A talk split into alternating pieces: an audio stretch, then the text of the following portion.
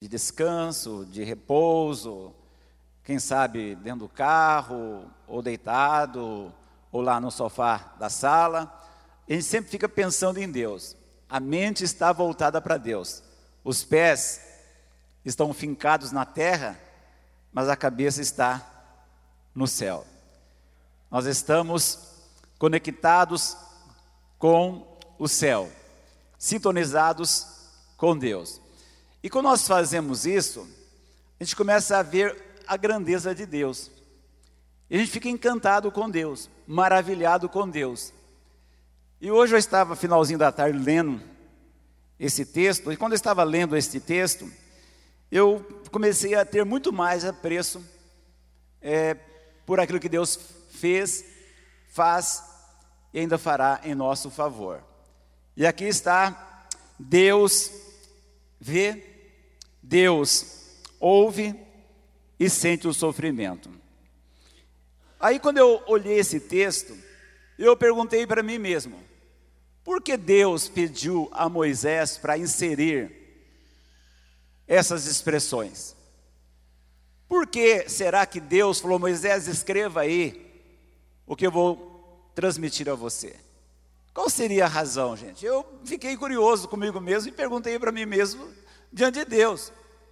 E a minha compreensão, porque o povo hebreu era muito murmurador, um povo obstinado ao erro, ao pecado, e era um povo sempre insubmisso, desobediente, e talvez nós não estejamos tão distante, né? Também com o nosso perfil pessoal. Eu fiquei pensando e perguntando o porquê. E a minha compreensão, e a minha forma de entender, é que aquele povo que estava no Egito, é provavelmente o povo conversava entre si. Isso era uma coisa na minha concepção comum, que aquele povo conversava entre si dizendo: Deus não nos vê. Deus não nos ouve. Deus não sabe do nosso sofrimento. Essa é a minha forma de pensar, porque quando eu olho alguns profetas da Bíblia, esse é o contexto de alguns profetas, entre eles Isaías. Quando o povo comentava, Deus via e mandava o profeta transmitir uma mensagem em cima daquilo que o povo comentava. Então eu entendo que o povo falava dessa forma: que Deus não via, que Deus não ouvia e que Deus não sabia das dores deles, dos homens e das mulheres que estavam no Egito. Então, é a primeira coisa que eu vejo aqui, como introdução, que Deus vai observando tudo, e quando manda inserir algo na Bíblia, é porque houve uma justificativa para aquilo. Outra coisa que eu vejo também aqui, é, quando eu leio esses dois versículos, é que o povo tinha, gente, um costume, nós também temos esse costume, nós, obviamente, de maneira genérica, é de se vitimizar. Nós de vez em quando nos fazemos vítimas de nós mesmos. Quem sabe tentando é ganhar Deus. Quem sabe tentando conquistar Deus é nas nossas expressões, nas nossas ladainhas, nas nossas expressões chorosas, queixumes. Então, é outra coisa que eu penso que Deus também começou a olhar e disse: Moisés, esse povo está se vitimizando. Então Deus manda dizer: Moisés, diga três coisas para esse povo. A primeira, Deus vê. Deus vê. Parece uma coisa tão primária, gente, tão infantil. Parece uma coisa tão desnecessária. Mas Deus sabe o porquê. E me pergunta nessa noite: de vez em quando alguém não começa a dizer: Deus não está me vendo, Deus não está enxergando, Deus não está. Quantas vezes nós vemos alguém usando essa expressão? Deus não vê. Então aqui Deus está dizendo: Deus vê. E aqui está dizendo: tenho visto o que, gente? Atentamente. Olha só, quando Deus fala, Moisés, diga ao povo que eu tenho visto, e não apenas visto, mas eu tenho olhado minuciosamente, olhado atentamente, observado cada movimento do meu povo. Gente, que coisa maravilhosa Deus dizer que está vendo cada um de nós minuto a minuto. Deus está vendo. Deus está vendo. Então, aqui está dizendo de maneira afirmativa: tenho visto atentamente a aflição. O que Deus queria dizer? Eu não sou um Deus despercebido. Eu estou ligado em vocês. Eu estou atento em vocês. O tempo todo eu estou de olho em você. E quando eu falo, falo estou de olho dentro da expressão bíblica, gente, é que de fato Deus está. E eu peço para colocar para nós aí o Salmo 33 e o versículo 14. Aí tem uma declaração onde diz que o olhar de Deus está sobre todos. Quando falo todos, eu digo justos e injustos, bons e maus, crentes e descrentes. Aí está dizendo, é 33 e o versículo 14 da sua morada, gente, lá do seu trono, lá do céu, Deus contempla todos os moradores da terra. Então, 8 bilhões hoje, vamos dizer para ficar um número redondo. Gente, 8 bilhões, e Deus vê um a um. Já pensou que coisa espantosa? O olhar de Deus está sobre cada morador da terra. Ninguém escapa do olhar dele.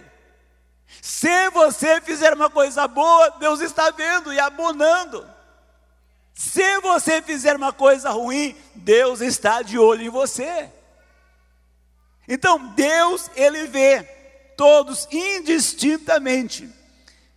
E há um provérbio, gente, árabe, esse provérbio é bem interessante, que diz o seguinte: Deus vê uma pulga sobre uma mesa de granito preto numa noite escura.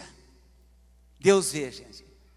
Por mais que o mundo seja um breu, por mais que o mundo seja enegrecido por tantas coisas ruins, por tantos males, a multiplicação da malignidade humana, o diabo agindo atrozmente, mas Deus está vendo cada um de nós. Deus está vendo. E aí outra coisa interessante que nós vemos, quando os discípulos estavam atravessando o mar da Galileia, seguindo uma recomendação de Jesus, Embora eles, a contragosto, entraram no barco. E depois que entraram no barco, eles tinham como destino o outro lado do mar da Galileia.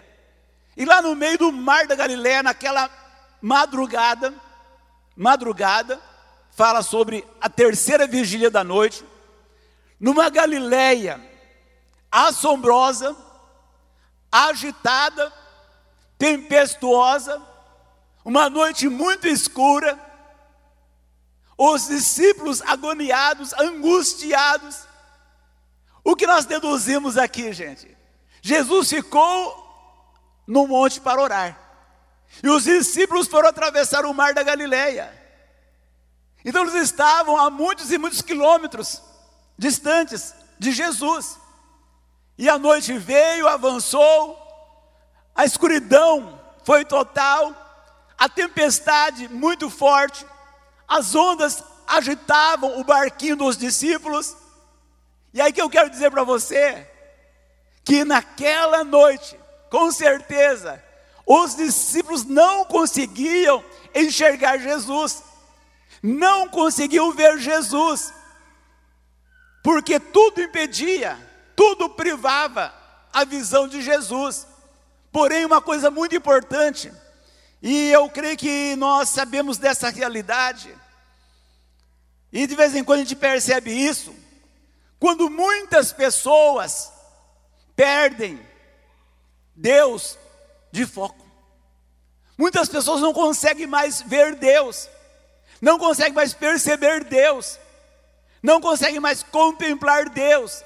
São pessoas que perderam o foco de Deus. Mas tenha a certeza, Deus não perde ninguém de vista. Deus não perde você de vista. E naquela madrugada sombria, no mar da Galileia, Jesus não perdeu os seus discípulos de vista. Ele sabia exatamente onde eles estavam, a posição na qual eles estavam, o lugar no qual eles estavam, a agonia na qual eles enfrentavam. Aí, eu quero que você atente para uma referência e uma pergunta que eu quero fazer. É bem simples essa exposição, mas para nós é muito interessante quando nós podemos captar alguma coisa a mais dentro da leitura da Bíblia. E a minha pergunta é: quando Jesus vai andando sobre as águas e chega até o barco onde estão os discípulos, o que Jesus fez primeiramente? Jesus, ele acalmou a tempestade ou acalmou o coração dos discípulos? O que ele fez primeiro? Qual foi a primeira iniciativa dele? É, olha aí, exatamente. Coloca para nós aí, Mateus 14 e versículo de número 27.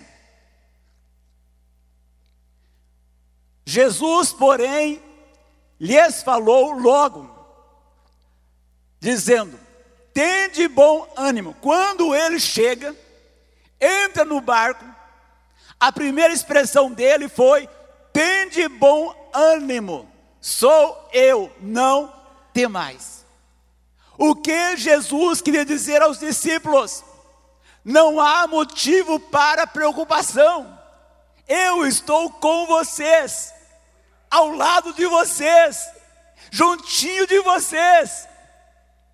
Olhem só, Jesus primeiramente faz o que? Acalma a tempestade interior. Gente, isso é uma coisa muito fascinante. O que adiantaria, a princípio, Jesus acalmar a tempestade do mar? Aí hoje muita gente poderia dizer: o meu exterior está acalmado, o meu exterior está serenado, apaziguado, mas o seu interior agitado, o que resolveria? Então a prioridade para mim, gente, para mim, em primeiro lugar, nós temos que ter apaziguamento interior, serenamento interior. Isso é o que demanda a nossa vida. O que adianta por fora estar aparentemente calmo e agitado por dentro, inquieto por dentro, angustiado por dentro. Então, primeiro Jesus diz: Olha, não há necessidade para vocês ficarem desesperados.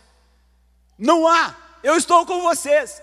E se eu estou com vocês, eu garanto vocês não sofrerão dano algum. Ninguém vai perecer, porque eu estou com vocês. Então acalma eles interiormente. E aí, o versículo de número é 32. Aí, e quando subiram para o barco, aí ele acalmou o vento.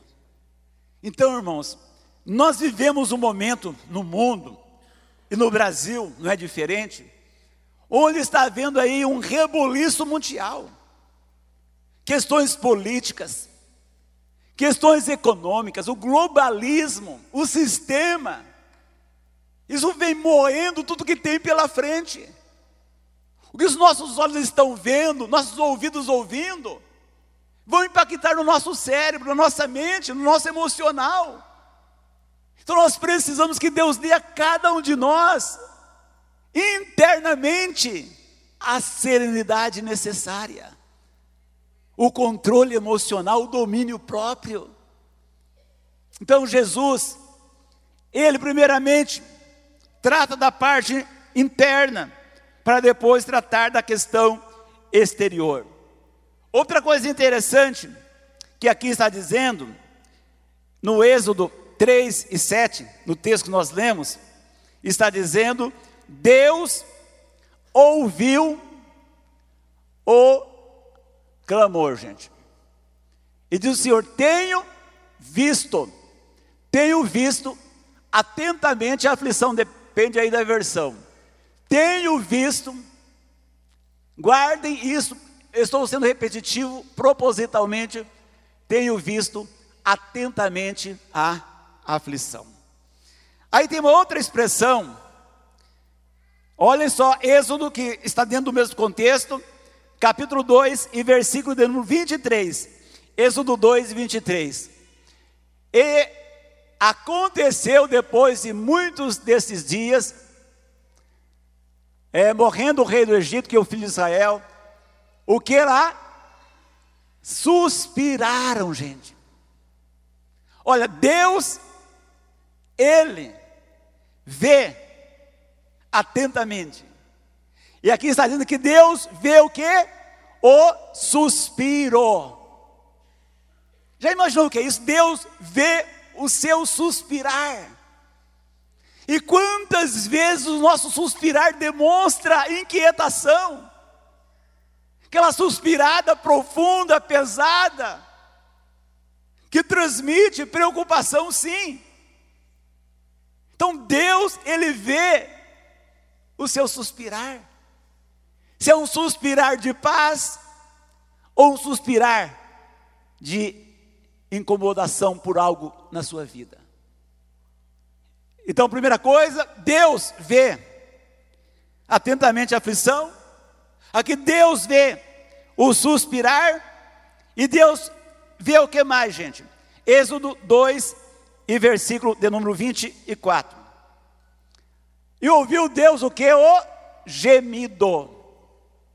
Gemido, gente. Aí, de vez em quando eu começo a pensar comigo mesmo. Nós temos muitos gemidos. De vez em quando eu tento, gente, ocultar alguma coisa da Vânia, minha esposa, para não preocupá-la. Às vezes eu tenho as minhas demandas, minhas preocupações, alguns sofrimentos, eu quero então reter comigo, para não levá-la também a uma preocupação. Mas de vez em quando ela percebe, pela expressão, pela fala, pelos gestos. Então o que nós vemos, que Deus, gente, Ele vê e ouve o seu gemido. O seu gemido. E o gemido vai transmitir o que, gente? Dor. Dor da alma. Dor no coração. Dor interna. Quando nós gememos, alguma coisa está lá dentro, nos ferindo, nos machucando. Então, o gemido é uma expressão de dor interna. Alguma coisa que está errada internamente. Então, Deus, gente, Ele vê, Ele vê, Ele ouve. E Deus ouve o pulsar do seu coração inquieto. Deus ouve o, o bater do seu coração. Outra coisa, Deus ouve até mesmo, gente, o inaudível. Moisés, se é inaudível, como que Deus vai ouvir? Aí, quando você olha os evangelhos, você vai ver quantas vezes Jesus confronta os fariseus, principalmente, quando eles arrazoavam no coração, eles falavam no coração, eles imaginavam internamente, e Jesus dizia: Por que vocês estão dizendo isto no coração de vocês? O que é isso, gente? Olhem só, Deus, Ele vê a fala do coração. E Deus vê até mesmo os pensamentos informes, diz a Bíblia. Que nem chegou na nossa cabeça, Deus já está vendo. Então hoje, eu não sei como você chegou aqui, como você entrou aqui, como você está aqui, como está a sua situação, eu não sei. Mas uma coisa tenho certeza: Deus está vendo tudo, tudo que há em você, da cabeça aos pés e vice-versa. E quando Deus vê, é porque Ele vai fazer uma coisa em nosso favor. Então, gente, outra coisa interessante, Deus, Ele vê o nosso coração. E quando Ele vê o nosso coração, o que Ele espera ver no nosso coração, gente? E aí tem uma situação que de vez em quando eu começo a pensar que nós, nós, eu estou usando tudo no termo genérico, nós tentamos ganhar Deus em alguns momentos, como nós ganhamos a simpatia de alguém, ganhamos a, a confiança de alguém, como nós muitas vezes ganhamos na simulação. Na simulação.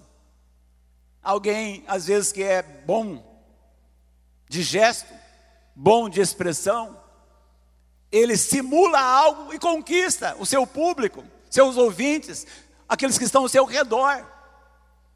Porém, diante de Deus, isso não funciona, gente. Ninguém conquista Deus por simulação, porque Deus vê exatamente o que é. Deus não se engana, gente, e não se deixa enganar. Então, que nós tenhamos, e aí eu quero pedir para colocar um, um, um versículo no Salmo 51 e versículo 17. Muito conhecido essa expressão de Davi quando ele ele peca, adultera, manda matar, e ele se faz como alguém de inocente, fica quietinho, ele vai mexendo as peças no tabuleiro, vai manipulando e vai avançando, como se dissesse: Eu sou esperto, eu estou aqui no controle, e eu estou conseguindo o que eu quero. Essa foi a estratégia de Davi, manipulando, usando pessoas para que seus intentos fossem alcançados. Mas chegou uma hora que Deus espreme Davi. E quando Deus espreme Davi, ele viu que não tinha como se esquivar, não adiantava apresentar argumentos, palavras, expressões. O que Davi concluiu? A única forma que eu tenho de conquistar Deus é que Ele veja um coração quebrantado em mim. Coração quebrantado, gente. E aqui está dizendo os sacrifícios para Deus são o espírito quebrantado. Há um coração quebrantado e contrito não desprezarás, ó Deus. Quer conquistar o coração de Deus? Coração quebrantado. Gente, Deus não resiste a um coração quebrantado. Então, a primeira coisa aqui que Deus, Ele vê todas as coisas a segunda, nós estamos falando, Deus ouve. Deus ouve. E aqui Deus ouviu o clamor, Deus ouviu o, o suspiro, Deus ouviu o gemido, e Deus ouve o pulsar do nosso coração inquieto, ansioso, angustiado. E agora, outra coisa que eu quero que você atente bem: Deus, Ele, quando vê o nosso coração, Aí eu começo a ver como Deus é benevolente, gente.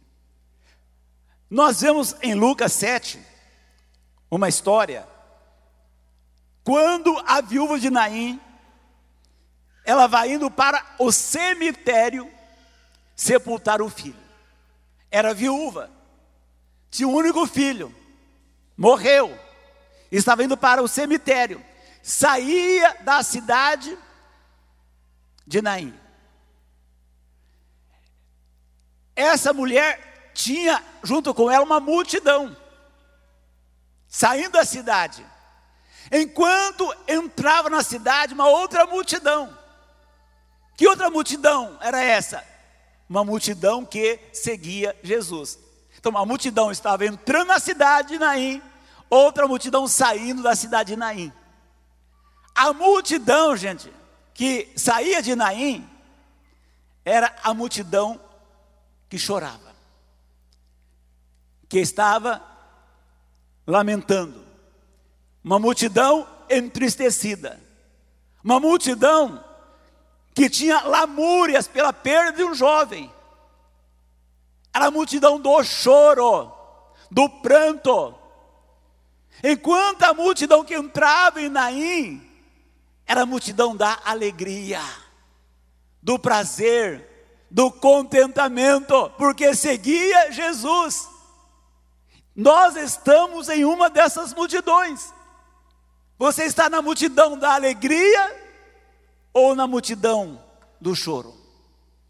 E quando as duas multidões se cruzam, se ajuntam, aí Jesus, ele tem aqui, e eu quero que vocês ouçam a leitura, está no Evangelho de Lucas, no capítulo 7, e o versículo de número 13 para nós, por gentileza, 7 e 13. Vocês estão observando aqui? E vendo-a, Jesus vendo a mulher, gente, a mãe, que levava para o cemitério, sepultar parte da vida dela, sepultar parte da alegria dela, da motivação de vida dela, e enterrar. E vendo-a o Senhor, moveu-se de íntima compaixão por ela, e disse-lhe: Não chores. E tendo do ponto de vista racional, comum, se você chegar num velório e ver uma mãe chorando pelo seu filho único, derramando lágrimas, e dizer para ela: não chores, qual vai ser a reação das pessoas ao seu redor? Insensível, incoerente, indelicado, desrespeitoso, alguma coisa dessa natureza. Irmãos, nós podemos dizer isso e ser interpretado dessa forma, mas quando Jesus fala, não chores, é porque alguma coisa boa vai acontecer para extinguir o choro. Não chores.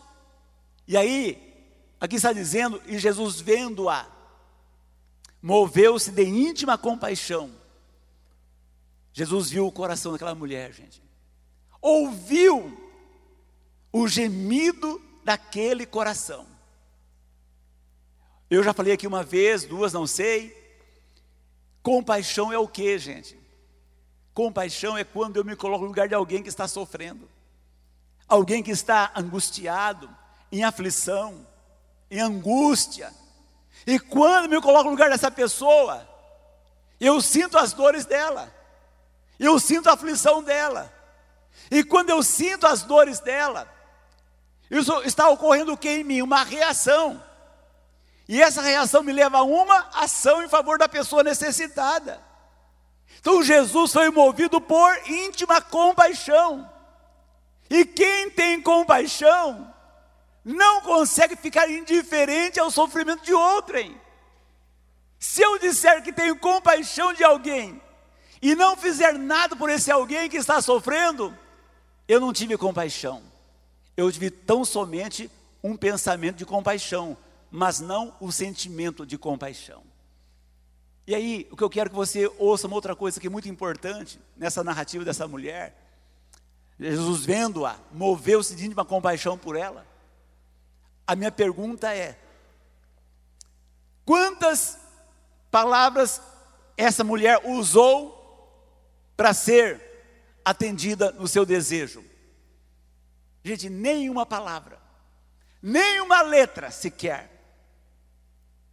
Essa mulher substituiu qualquer tipo de expressão pela fala do coração. Às vezes nós falamos muito, dizemos muito, mas temos que ver se o que nós falamos, o que nós expressamos sai do coração, ou apenas da cabeça, do racional, do intelectual. do nosso raciocínio. Aquela mulher, ela não usou nenhuma palavra. Alguém pode dizer, então eu também não vou usar nenhuma palavra. Você pode não usar nenhuma palavra, mas então substitua tua verbalização pelo coração quebrantado. Isso que ela fez. Não usou expressões verbais, mas usou a voz do coração, gente. Usou um coração quebrantado. Então, o que é mais. Já falei para vocês aqui, citei Davi. O que é mais interessante? Para mim, é um coração que fala, é um coração que se expressa, é um coração quebrantado. E Jesus, então, atende aquela mulher, ressuscitando o filho dela. Não vamos entrar nessa questão, não é hoje o nosso propósito. Apenas mostrando para vocês como é que Deus vê, como é que Deus ouve. Então, a segunda coisa aqui, está dizendo o texto: tenho visto atentamente a aflição do meu povo que está no Egito e tenho ouvido o seu clamor. E aí, a terceira parte, por causa dos seus exatores. Gente, o que Deus, além de ver, além de ouvir, aqui está dizendo que Deus também, Ele sente o sofrimento. Já parou para pensar nisso? Quando você sofre, Deus sofre com você. Quando você sente uma dor, Deus sente essa dor sua. E quando diz aqui, gente, por causa dos seus exatores, porque conheci, conheci as suas dores. Deus está dizendo, eu percebi, eu já distingui, eu tenho conhecimento, eu estou familiarizado com a sua dor. Eu sei a intensidade da sua dor. Eu sei o quanto isso tem te machucado. Então Deus está dizendo: Eu tenho familiarização com a sua dor. E quando nós vemos isto, gente, eu quero, de maneira muito tranquila, dizer que Deus estava se referindo a três áreas que todos nós temos. A área física, porque os chicotes os azorragues usados quanto ao povo egípcio, ao povo hebreu, era algo diário. O estalar dos chicotes era visto por Deus, era ouvido por Deus e era sentido por Deus. Gente. Então, o físico do povo estava machucado. Outra coisa, mentalmente, o povo estava o que, gente? Apavorado, mentalmente atormentado, porque via tudo aquilo diante dos seus olhos, eles não tinham expectativas de libertação, eles não tinham alternativas aparentemente. E eu confesso aos irmãos nesta noite, que nós temos vivido momentos, talvez um pouquinho, de semelhança Quantas coisas que nós vemos que nos afeta mentalmente, emocionalmente. Então saiba você que Deus sabe exatamente como está a sua mente. Então, sofriam fisicamente, sofriam mentalmente e sofriam espiritualmente, que estavam o quê? Abatidos, desanimados. Então, nas três áreas eles sofriam.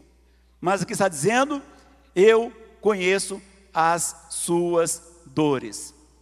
E uma coisa que eu quero que vocês entendam também, dentro da narrativa aqui, e eu tenho até referência bíblica para isso, Deus, Deus conta os ais dos seus filhos um a um. Toda vez que você diz ai, porque você foi ferido, porque foi machucado, porque foi ameaçado, foi intimidado, foi agredido. Cada ai que você diz, Deus está contando cada ai. No Salmo 56 e versículo 8, está dizendo isso. Tu contaste as minhas vagueações, os meus ais, os meus sofrimentos. E olha só o que vem na sequência, ponto e vírgula. Põe as minhas lágrimas no teu odre. Olha só, gente. Cada lágrima derramada, Deus recolhe e coloca no odre dele. E você nem imagina o quanto vale uma lágrima derramada e recolhida por Deus. Então, olhem só o quanto Deus, Ele é precioso para cada um de nós. Aí, quando você vê tudo isso, Deus, pelo fato de ver o sofrimento, de ouvir os gemidos e conhecer, e conhecer as dores, qual é a conclusão disso tudo, gente? Aí o versículo 8, olha só, 8, aí de Êxodo que nós usamos, 3 e 8. Portanto, desci para livrá-lo da mão dos egípcios. Olhem, Deus foi olhando, Deus foi ouvindo, Deus foi conhecendo, e chegou a hora que Deus disse: Agora eu vou ter que descer. Olha a expressão, Deus teve que descer, quando fala descer, é se envolver pessoalmente. Deus não mandou um anjo, Deus não mandou um arcanjo, nem um serafim. Deus desceu pessoalmente para se envolver na causa dos hebreus. Gente, se for necessário, Deus vai descer do céu para advogar a sua causa, para defender você, para cuidar de você, para assistir você. Então, o resultado da reação de Deus foi o quê? O resultado da reação de Deus foi uma ação. Então Deus sentia tudo quanto eles estavam sofrendo. E Deus viu, Deus viu que eles já tinham chegado no limite máximo, gente. E aqui vem essa questão limite. Muitas vezes nós falamos que não aguentamos mais, não suportamos mais, não dá mais, Quantas vezes nós usamos esse tipo de expressão? Mas eu quero dizer para você: se Deus ainda não interviu, ainda não veio até você, é porque você ainda aguenta um pouquinho mais, você suporta um pouquinho mais, você tem estrutura para suportar um pouco mais. Quando Deus vê que você não tem mais estrutura, nem física, nem mental e nem espiritual, Deus vai descer para agir em teu favor. É isso. Então Deus desceu para livrar o povo das mãos dos egípcios. E aqui, Deus, quando fez isto, não foi porque o povo se arrependeu, gente. Não foi. Embora Deus sempre usou profetas, juízes, Deus usou sacerdotes para chamar o povo ao arrependimento, fazendo promessas ao povo. Mas quando Deus veio agir pessoalmente, não foi porque o povo tinha se arrependido, de forma nenhuma, gente. Coloca para nós aí Gênesis 15 e 16.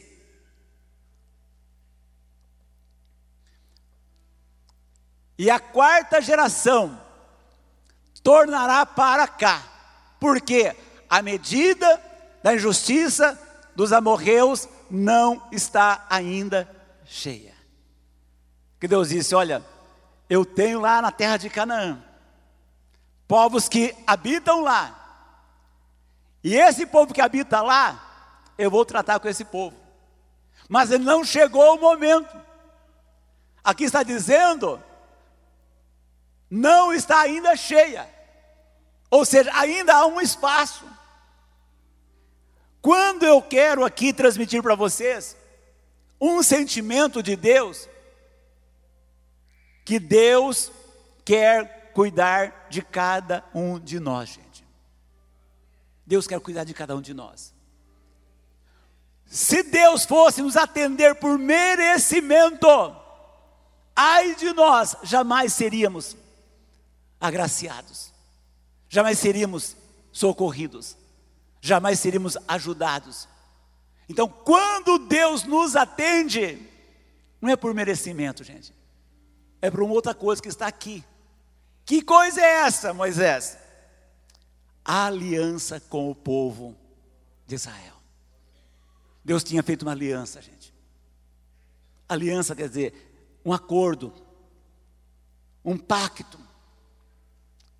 E eu quero dizer para vocês, sem medo de errar, 100% seguro, Deus tem uma promessa para cada um de nós. Deus fez uma aliança com cada um de nós. E Deus vai honrar essa aliança. Aí que você olhe, talvez em algum momento, e diga: tudo está tomando rumos ignorados, indesejados, prejudiciais, desfavoráveis. Se você tem uma aliança com Deus, eu sei que você tem, que Deus ajude cada um de nós a ter a convicção absoluta, indesmanchável Deus vai honrar a aliança dele para com cada um de nós. Deus vai honrar, gente. Não há dúvida quanto a isso. E aí, outra coisa, Deus, Ele sempre vem ao nosso encontro. Ah, nós vamos ao encontro dele? Uma expressão nós usamos. Ah, eu vou ao encontro de Deus. Por que nós encontramos Deus, gente? Porque Ele se coloca na nossa frente, no nosso caminho. Não há como a gente não ver Deus, não se deparar com Deus. Então Deus se coloca bem no nosso caminho, mas é Ele que vem até nós, aonde nós estivermos, do jeito que estivermos, da forma que estivermos, Deus vem até nós. E quando Ele vem até nós, gente, aí eu posso usar uma expressão que você já deve ter ouvido com certeza: Deus vai assumir a bronca o problema vai ser resolvido. Mas aí, você tem que entender que Deus tem o tempo dele, gente, a hora dele. Eu digo também sempre: a hora de Deus é a hora certa para todas as coisas. E aqui, quando Deus fala para Moisés, por causa disso, de tudo que tem visto, ouvido e sentido, eu desci. E agora, Moisés, ainda que a terra inteira se una, os demônios se ajuntem, o inferno se aflore, tudo se unifique contra, nem uma hora a mais vai passar do meu agir. Nada, nada vai impedir o agir de Deus quando chegar a hora dele agir na sua vida. Gente, isso aqui é uma coisa infalível. Quando chegar a hora de Deus, não adianta o diabo se levantar, o inferno se abrir, não adianta as forças das potestades terrenas se levantarem. Não vai passar uma hora do tempo determinado por Deus. A hora vai chegar, o momento vai chegar. Deus não está sendo descuidado para contigo. E aqui está dizendo que Deus tinha, versículo 8: Portanto, desci para livrá-lo das mãos dos egípcios e para fazê-lo subir daquela terra, daquela terra de sofrimento, de azorragues, de chicotes, de fornos, de escravidão, de perseguição. Eu vou tirar vocês desse lugar, aqui está dizendo, e levar vocês para uma terra que mana leite e mel. Quando a Bíblia fala leite e mel, fala da plenitude das bênçãos de Deus, fartura, abundância. Deus transporta de um lugar tão mal e leva para um lugar tão bom. Vocês estão vendo que Deus, Ele tem, gente, esse modo de trabalhar, essa maneira de agir. Então, que nós entendamos que Deus tem o jeito dele, o jeito dele é o jeito que funciona, não o nosso jeito, não a nossa forma, não na nossa hora. Então, aqui está dizendo, e eu peço a todos que põem-se em pé, e Deus, Ele vai vendo, Deus vai ouvindo, Deus vai sentindo, isso vai levar Deus ao que, gente? A uma ação. E eu me lembro, não faz muito tempo, o ano passado, eu tenho uma tia que mora em São Paulo, ela sempre vem a Londrina. E quando vem a Londrina, ela congrega com a gente. Ela é evangélica também. E ela, por muitos anos, se arrastando com um problema na coluna. Foi se arrastando, tratamento, tratamento, remédio, exames. E chegou um momento que estava sendo travada, seria impedida de caminhar, devido à questão da coluna. E o médico disse: Eu não posso operar, porque se operar você, você vai para uma cadeira de rodas.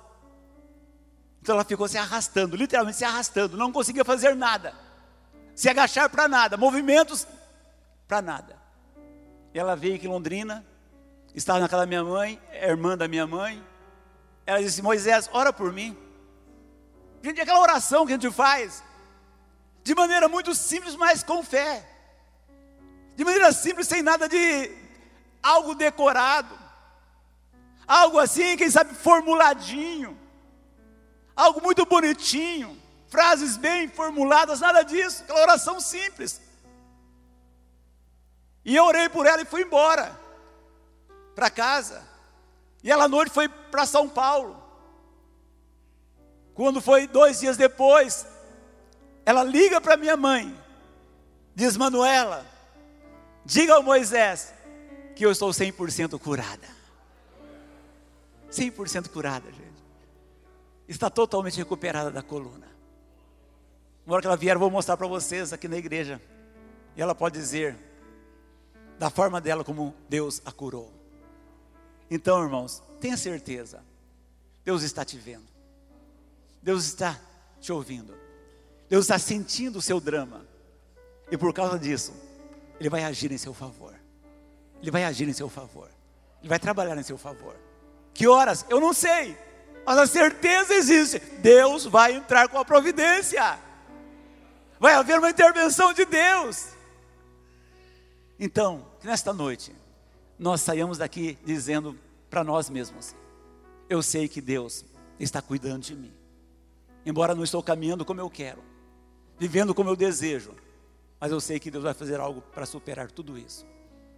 Porque o olhar de Deus, gente, é um olhar que muda a história de alguém. Muda a história de alguém. Quando Deus olha para você, é porque algo vai mudar na sua vida. E mudar para melhor, evidentemente. Né? Vamos orar então? Querido Deus, nós queremos te bendizer por esta noite, quando nos reunimos nesta casa de encontros contigo, e aqui estamos, Pai, expondo a tua palavra, ministrando a tua palavra, e sabendo que tu és fiel para com a tua palavra, e tu és aquele que vê cada um de nós, Pai. Tu és aquele que ouve cada expressão, cada gesto, cada gemido, Pai. O Senhor sente as nossas dores, as nossas angústias que são conhecidas, Pai. E em decorrência disso, sabemos que o Senhor vai agir em nosso favor. O Senhor vai intervir em nosso benefício, Pai. Nesta noite, meu Deus, direciona o teu olhar a cada um neste lugar, Pai. E que a tua mão poderosa, onipotente, miraculosa, sanadora, esteja trabalhando em favor de cada um neste lugar, Pai. Trabalha, meu Deus. Tu sabes do nosso limite. Tu sabes da nossa resistência, Pai. E tu sabes o quanto precisamos do teu socorro, da tua providência. Que nesta noite, Pai, muitos saiam desse lugar encorajados, confortados pela tua palavra e sabedores que tu tens a hora certa de agir, o momento exato de agir, e nós sabemos que quando o Senhor vem intervir em nossa vida, o Senhor vai fazer coisas grandiosas, coisas maravilhosas que ficarão evidenciadas, Pai, para a glória do teu nome, em nome de Jesus. Amém e amém.